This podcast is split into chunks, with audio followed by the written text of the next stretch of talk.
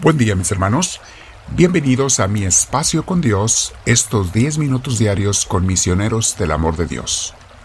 Hoy vamos a hablar sobre ¿Estás cuidando la flor de la fe? El título le pusimos Cuida tu fe y devoción porque son muy frágiles. Vamos a hablar de eso mis hermanos, sobre si la estamos cuidando o no esa fe y devoción. Pero antes preparemos el cuerpo y la mente para esta meditación con el Señor. Vamos a respirar profundo, con mucha paz primero, unos segundos. Tu espalda recta, tu cuello y hombros relajados. E invitamos al Espíritu Santo a que venga a nosotros. Espíritu Divino, ven a mí te lo pido, y hazme y haznos a todos sentir tu presencia.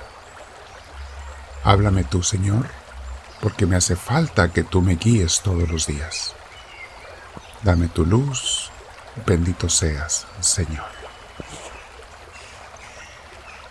Quiero decirte hoy, mi hermano, mi hermana, que si estás oyendo esta grabación, es porque el Espíritu Santo te invitó de alguna manera. Algunos de ustedes ya tienen tiempo de estarlo haciendo todos los días, bendito sea el Señor.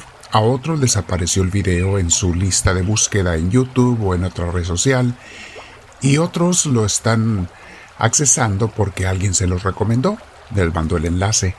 Cualesquiera que sea la razón por la que estás aquí, mi hermana, mi hermano, yo te invito, dale la oportunidad a Dios de que te siga hablando a tu corazón. Deja que sea Él el que use cualquier palabra y meditación que vamos a usar en este día para que te hable al corazón del Señor. Bien, hoy vamos a meditar en algo, mis hermanos. Mucha gente no lo sabe, pero la fe que Dios depositó en tu corazón a través de una educación religiosa que te dieron de chico o de grande es muy frágil.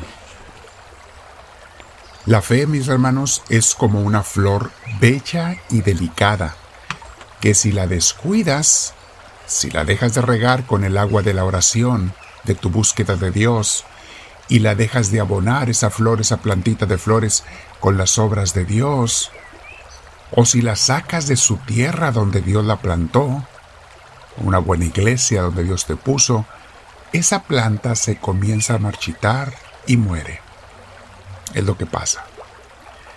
Si estás en una mala tierra o nunca te has plantado en una buena iglesia, ¿qué esperas, mi hermana, mi hermano? Pídele a Dios que te ilumine y que vayas a ese lugar. Pero, si ya estás, ya te demostró Dios que ahí te quiere enseñar y guiar, porque te ha dado mucha vida espiritual, pues no trates tú de desplantarte porque te vas a secar. He visto, mis hermanos, a muchas personas que un tiempo estaban muy devotos y asistían sin falta a la iglesia todos los domingos. Algunos hacían oración diaria y hasta servían en la iglesia. Ya tenían varios pilares de su fe bien formados. Pero un día, por razones simples, no graves, decidieron no ir a misa o dejar de orar. Le dieron más importancia a otras personas o cositas mundanas diciendo, ahí el próximo domingo iré. Luego lo repitieron otra vez y después les dio flojera volver a entregarse a Dios y dejaron de orar y de asistir a misa por completo. Ahora rara vez van, algunos una, dos, tres veces al año nada más, y hay quienes ni eso. Algunos buscaron otra religión u otra iglesia donde no les enseñaran a comprometerse con Dios y solo les invitaran a ser espectadores. Un lugar, en otras palabras, donde me sirvan a mí, pero yo no sirva a nadie. Les daban a entender o les dan a entender en esas iglesias que con que asistas una hora a la semana basta. Con que cumplas, y pongo entre comillas que cumplas con Dios, es suficiente. Esa es una enseñanza falsa, mis hermanos. Con Dios no se cumple. Con Dios o lo amas y lo sigues o no hay nada.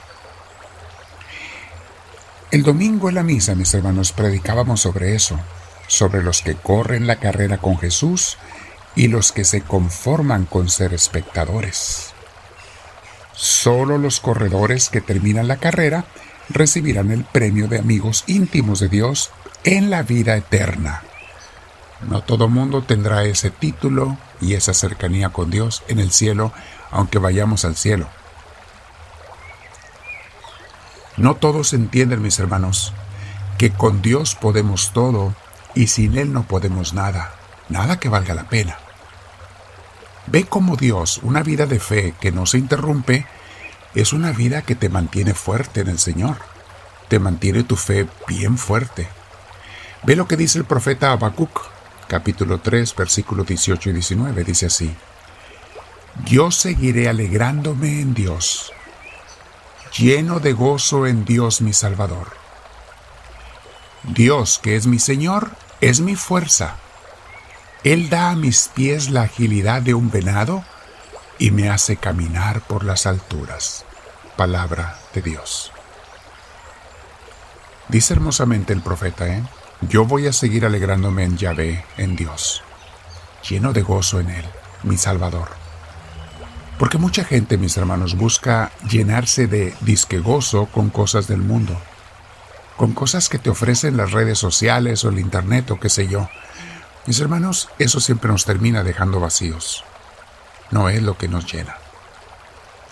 Como hemos visto nuestro crecimiento espiritual, mis hermanos, ser un verdadero cristiano no es cuestión de creer, sino de vivir. Vamos a escuchar a San Pedro lo que dice en su carta al respecto. Primera de Pedro capítulo 3, versículos del 10 al 12.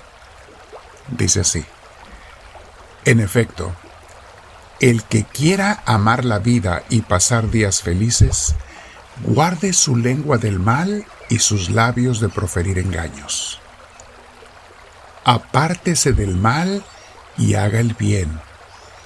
Busque la paz y sígala. Porque el Señor mira con buenos ojos a los que buscan el bien y sus oídos están atentos a sus oraciones. Pero mira con indignación a los que hacen el mal. Palabra de Dios. Mis hermanos, hay gente que piensa que porque no les pasa nada malo, ningún castigo o ninguna consecuencia negativa a sus pecados, piensan que está bien o que como todo mundo lo hace, ok, hay que seguir viviendo mal, haciendo el pecado. Tarde o temprano, mis hermanos, se cosechan las espinas de los cardos que uno planta. Tarde o temprano, el veneno que te comes te va a hacer efecto. No siempre lo hace inmediatamente Tarde o temprano encontramos la vaciedad de la vida cuando no estuvo Dios que es el único que la puede llenar. Tarde o temprano, mis hermanos, abriremos los ojos, pero para algunos será demasiado tarde. Hoy estamos meditando sobre esto, mis hermanos. Estoy cuidando mi fe, mi religión. Estoy tratando de practicar las obras buenas. No abandono a Dios en la primera oportunidad o en el primer pretexto. Es muy frágil tu fe y tu devoción, mis hermanos. He visto a mucha gente que los pierde. No seas uno de ellos tú. Mucha gente que se aleja de Dios para volverse mundanos. Algunos de ellos, esto es lo más triste, algunos de ellos son gente que Dios ya había rescatado del mundo, de los vicios y los pecados, y volvieron a esa vida de la que Dios los había salvado. Los había sacado Dios de esa mala vida. Otros no volvieron a esa vida negativa que tenían de pecado, pero se alejaron de la carrera de Dios, de caminar con Él.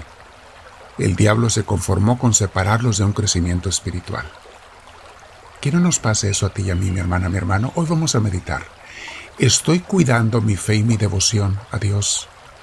No le hago caso a los pretextos y tentaciones para no seguir a mi Dios, para dejar de orar o faltar a misa el domingo.